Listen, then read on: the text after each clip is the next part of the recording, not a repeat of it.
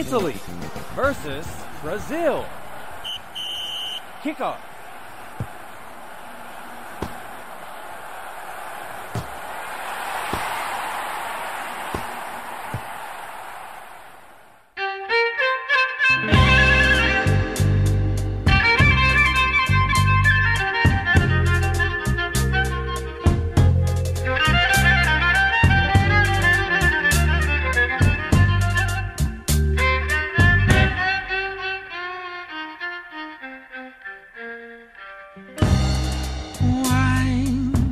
Bienvenidos amigos y amigas al episodio número 14, me parece que sí, estoy perdido ya, el episodio número 14 eh, de Copa Ogula acá desde Moscú.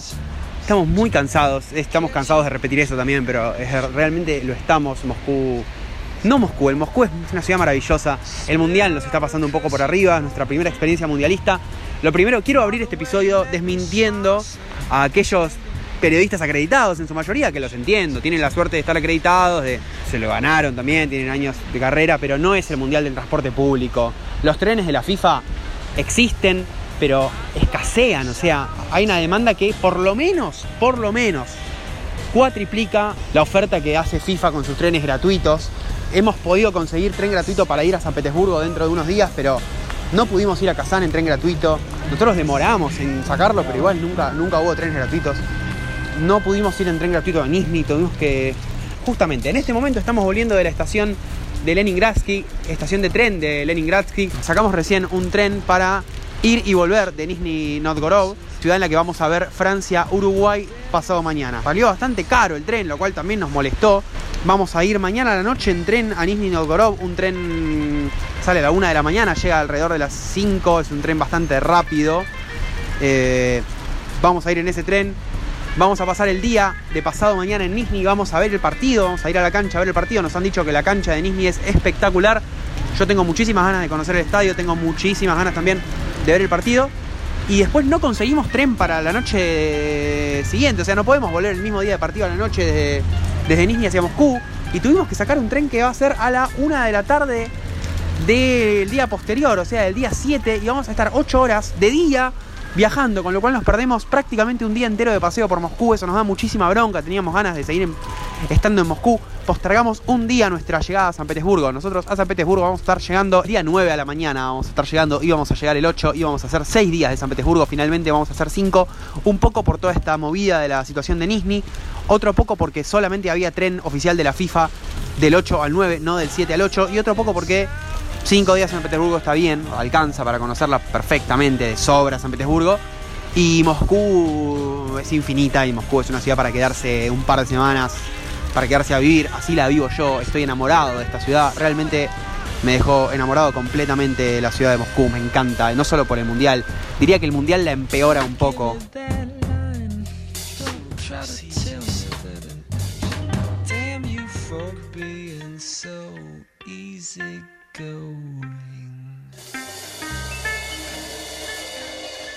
Habiendo hecho este descargo, este raconto de cuál es nuestra actualidad, paso a hablar de aquello de lo que va este episodio. Episodio número 14 de Copa ULAC, micro episodio número 14 de Copa ULAC. Queremos hablar justamente, lo decíamos recién, de la ciudad de Moscú, de su gente, de su idiosincrasia, es nuestro cuarto día aquí en la ciudad. Escuchamos de fondo una ambulancia. Llueve. Primer día muy llovido que tenemos. Ayer garuó un ratito, pero hoy llueve más fuerte. Está complicado. Estamos mojándonos. Se me está empapando el celular. Moscú. A ver, hay tantas cosas para hablar de Moscú. Tantos ítems para, para repasar. Espero que no se me escape ninguno. Voy a tratar de ser lo más ordenado posible, cosa que yo sé y habrán notado ustedes también me cuesta bastante. Empiezo. Moscú, ciudad cuando uno llega, ¿no? Vamos por ese lado. Nosotros llegamos y quizás equivocadamente, por prejuicio, por desconocimiento, por ambas cosas o porque tampoco me parece tiene una demasiado buena publicidad. Moscú y los rusos no, no, no han sabido hacer publicidad de la ciudad que tienen, creo. Yo lo siento así. Es una ciudad que no tiene nada que envidiarle a Londres. Tengo la suerte de conocer Londres. Bueno, nada que envidiarle a Londres. Una ciudad bella, con historia, limpia, a nuevo, digamos. Está prácticamente todas las calles perfectas, los edificios con los, con los frentes renovados, los semáforos perfectamente sincronizados. Eh, hay muchas cosas para hacer. Uno va a la Plaza Roja, tiene infinidad de lugares para conocer. Digamos. Estoy hablando de la ciudad como en un paneo muy general.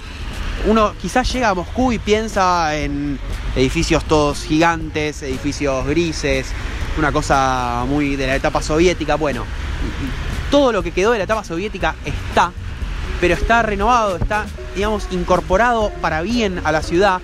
Y hay una mezcla increíble de cosas que son de la etapa zarista eh, hasta 1919, que se mezcla con todo el periodo de comunismo ruso y que a su vez aparece como reciclado por los últimos, las últimas décadas de capitalismo y especialmente por la gestión de Lenin que ha sido muy, muy profunda, digamos, en la, en la renovación de la cara de Moscú y de Rusia en general. Algunos rusos me dicen, bueno, no, no te confundas, Moscú no es Rusia, no lo dudo, que Moscú y San Petersburgo son un caso especial, es lo que vamos a conocer nosotros. Pero bueno, Moscú no es la ciudad que nosotros por lo menos pensábamos que era. Es una ciudad mucho más bella, mucho más amable. Uno tranquilamente se puede mover. Digamos, ¿te vas a perder un poco alguna vez? Sin duda que sí. Pero uno se mueve sin problema, el subte te deja en cualquier lado. Paso entonces al siguiente punto que es una de las cosas que más me ha enamorado de Moscú. El subte. Tiene la mejor red de subte que yo he conocido en mi vida. Infinidad de líneas, son muchísimas, no sé exactamente cuántas son, Calculo que no menos de 12, no menos de 12 seguro. Creo que 14 o 15 también. Eh, tiene dos, dos de esas líneas son circulares, digamos. Son líneas que atraviesan la ciudad como anillos a una distancia eh, correcta una de la otra, con lo cual siempre hay alguna línea que te deja, siempre, siempre, siempre hay alguna línea que te deja. Esas dos líneas circulares son de las que más se utilizan. Y es barato el subte, el subte sale unos 17 pesos argentinos. Si tenemos en cuenta que el subte en Argentina creo que ahora está en 12 pesos, me fui hace 10 días, volvió a estaba en 12 pesos. Eh, con lo cual no existe ni, no se puede ni empezar a comparar. Realmente es como una especie de subte ad infinitum, nunca deja de llegar. Se va y a los 10, 12 segundos llega el siguiente subte, en la siguiente formación. En la mayoría de las líneas funciona de esa manera. Es increíble eso, nunca deja de llegar el subte y siempre hay gente usándolo. Nunca vimos un subte al que, en el que entremos y está vacío o al que no sube nadie, no. Siempre hay mucha gente entrando, mucha gente subiendo. Te deja en cualquier lado bastante rápido. Nunca, no hicimos un viaje, hemos recorrido la ciudad de punta a punta en subte. Nunca tardamos más de 25 minutos, media hora como mucho en el viaje para ir al, estadio desde el, del Spartak el día de ayer que fuimos por la noche a tratar de, conseguir entradas para Colombia e Inglaterra, infructuosamente no conseguimos entradas. Fuimos hasta allá y no tardamos más de media hora, hicimos combinaciones, nos hemos perdido. Bueno, el subte de Moscú es maravilloso. El subte, esto que escuchan, este eco, es porque nos estamos cruzando una avenida. Ya voy a contar eso, ya van a entender el porqué de este eco. Decía, el subte de Moscú, uno se puede pasar, hay combinaciones. Increíble subte en el que siempre hay gente y pegamos con el siguiente punto del subte también de Moscú, que son las estaciones. Son profundísimas, profundísimas, estamos hablando de no menos, nunca menos de 50 metros de profundidad. Las escaleras mecánicas en el primer par de días dan vértigo, porque uno se sube a la escalera mecánica y no ve la salida. O sea, uno es como esa, esa escalera infinita de los Simpsons, la escalera que no lleva a ningún lado. Bueno, escaleras son dos minutos y medio, tres minutos en la escalera muchas escaleras, siempre hay por lo menos dos de ida y dos de vuelta. Maravillosas, tremendas escaleras mecánicas, increíbles los subtes, las estaciones, profundísimas, todas tremendas. La peor estación que conocimos es mejor que la estación de Plaza de Mayo del subte A. No se pueden creer lo que son las estaciones. Son prácticamente todas las que conocimos de mármol, todas, todas armadas con mármol, todas forradas de mármol blanco, bellísimas, carísimas, históricas. Muchas hacen referencia al, periodo entre 1946 y 1950. Tienen inscripciones, tienen la hoz del comunismo, digamos, de la bandera soviética, el martillo soviético. Muchas tienen eso tallado. En la mayoría de las estaciones hay estatuas que hacen referencia a grandes ídolos e ídolas de la historia rusa. En general son ídolos. La sociedad rusa es y ha sido históricamente bastante machista. Siempre estatuas de, quien quieras, desde Gagarin hasta eh, Lev Yashin, hemos visto de todo. Hemos visto de todo acá en Moscú, estatuas grandes, tamaño real o más. Bueno, las estaciones de Moscú son una visita y un museo en plena ciudad. Eso tiene Moscú. Moscú es como algunas otras ciudades, como todas las ciudades, pero en particular, es un gran museo viviente. Es un museo con pulso. Es increíble. Las estaciones de Moscú, bueno, hay un, hay un tour que vamos a intentar hacer si tenemos el tiempo y la posibilidad. Hay un tour para recorrer eh, las estaciones de Moscú, para conocer la historia, conocer las más emblemáticas. Si podemos lo vamos a hacer, ya lo contaremos. Tremendas estaciones, tremendas, porque a esa belleza se suma la efectividad que maneja este subte, con lo cual uno de los puntos fuertes de Moscú.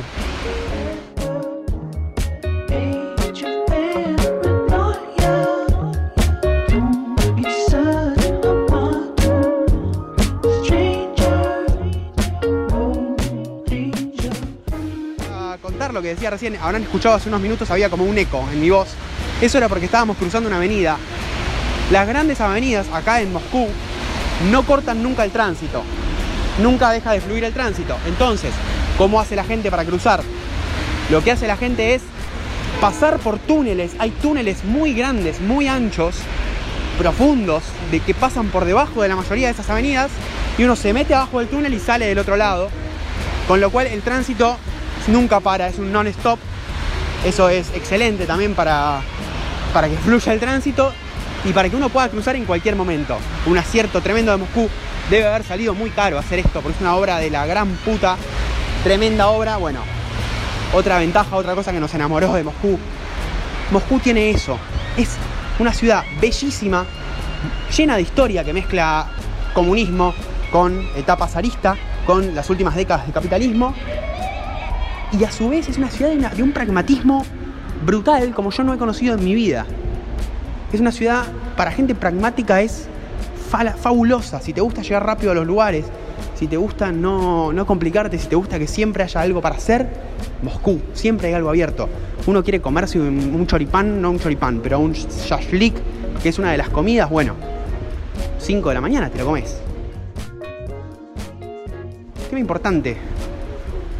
¿Qué se puede comer en Moscú? Hay de todo, pero hay cosas que se consiguen más fácilmente.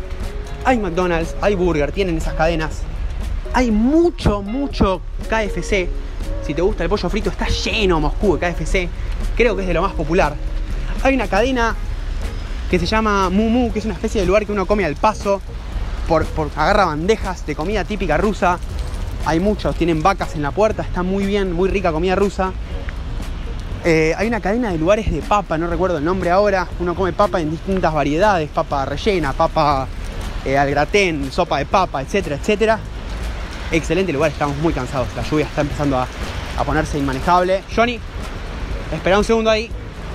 Ahí va, se dio cuenta solo. Eh, decíamos, bueno, hay de todo para hacer en Moscú. Hay de todo para comer. Comidas típicas. Probamos tres o cuatro cosas. Probamos el eh, salshlik. ¿Qué es el salshlik? Puede ser de pollo, de cerdo, de vaca, de, de pescado, de salmón. Es una especie de, de, de brochet, solo que sin vegetales. O sea, un palo, un broche que lo ponen a la parrilla y uno come eh, lo que sale, como los, los pedazos de carne. Es muy rico. Estamos llegando al departamento. Se festeja porque estamos hechos mierda. No damos más. No damos más. Eh, decía, bueno, uno puede comer eso. Es excelente, se come bien, no es caro.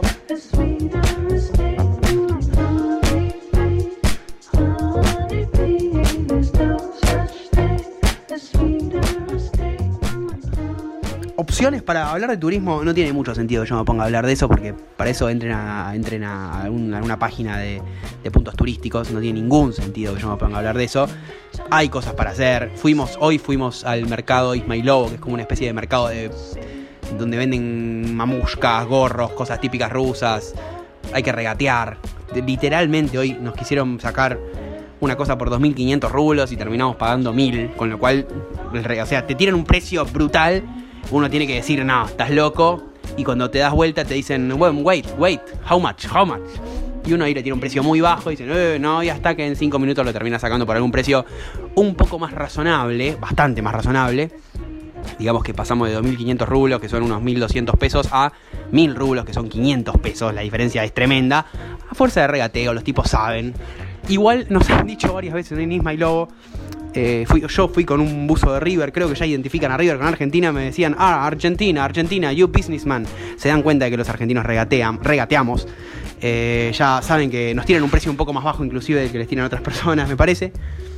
Hay muchas cosas para hacer. Fuimos a. Todavía no fuimos al, al, Museo de la Cosmonáutica. Tengo mucha ganas de ir. Si podemos mañana. No hicimos un tour gratuito, lo vamos a hacer mañana, ya tenemos reservado.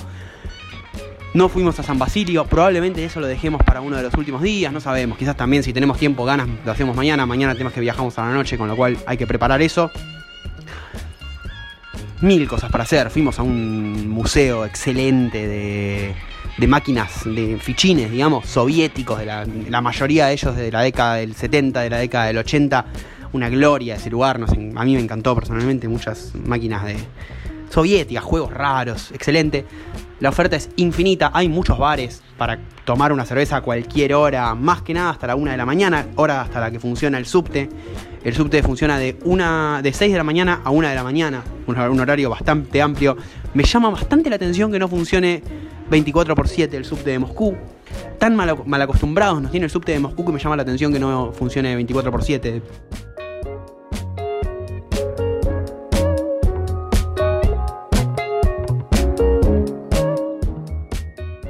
Lo último, claro que sí, nos olvidamos, hablar de la gente.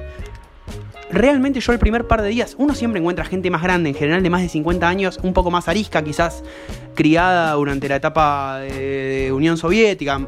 No peor, sino simplemente un poco más dura, más recia, más, más desconfiada, con el turista, un poco más. Bueno, nada, el, el gran, gran grueso de la gente es muy amable, está predispuesta a ayudar la mayoría de los jóvenes, no todos, me han dicho que alrededor de un 40%, 50% de la gente de menos de 40 años habla inglés. En mi experiencia eso es así. Más o menos una de cada dos personas con las que intenté hablar en inglés me han respondido mejor o peor, pero nos hemos entendido, con lo cual uno se termina arreglando, uno puede preguntarle a los... Yo tengo la sensación de que a los guardias de seguridad, a los policías, a ese tipo de personas las han, les han dicho, les han bajado la línea de, a ver muchachos, vamos a recibir un mundial, sean muy amables con la gente, lo son, son predispuestos en el subte, por ejemplo, uno baja quizás al subte y en muchas estaciones no sabe bien para cuál de, las dos, para cuál de los dos andenes en, eh, tomar rumbo, y uno pregunta y a uno le contestan y se toman el esfuerzo, si no lo saben, averiguan, con lo cual hay predisposición, la gente rusa es amable, no, no tiene problemas en ayudar, Estamos en un mundial, es un momento especial, sí, pero nos da la sensación de que son así, de que tienen buena onda. Con lo cual, nada, un, un gol también de, de, Moscú, perdón, no estoy hablando, estoy generalizando, estoy hablando de Rusia como si fuera Moscú. Hablando de Moscú, la gente de Moscú es predispuesta, es amable, te ayuda, tiene buena onda. Uno se la termina arreglando, entre otras cosas, por eso también, porque la gente quiere que uno se las arregle, que uno llegue a destino, que uno consiga lo que busca, que uno se lleve una muy buena imagen de, su ciudad son muy, están muy orgullosos en general y orgullosas de, de, Moscú. Los moscovitas quieren Moscú, el ruso en, y la, la, las personas en Rusia son nacionalistas y también parecen orgullosas de esta ciudad. Eh, bien que hacen, porque es una ciudad de la, de la Gran 7, una, una tremenda ciudad. Cierro acá, seguro que me comí algo. Después voy a escuchar el audio y voy a decir, ah, me olvidé de tal cosa de Moscú. Bueno, va a quedar afuera porque ya llevo más de 20 minutos grabando. Espero que esto les ayude, que les haya gustado, que sirva como repaso. Yo estoy enamorado de Moscú, me quedaría bastante más tiempo del que me voy a quedar. Espero poder volver algún día. Supongo que así será. Un beso grande para todos y todas.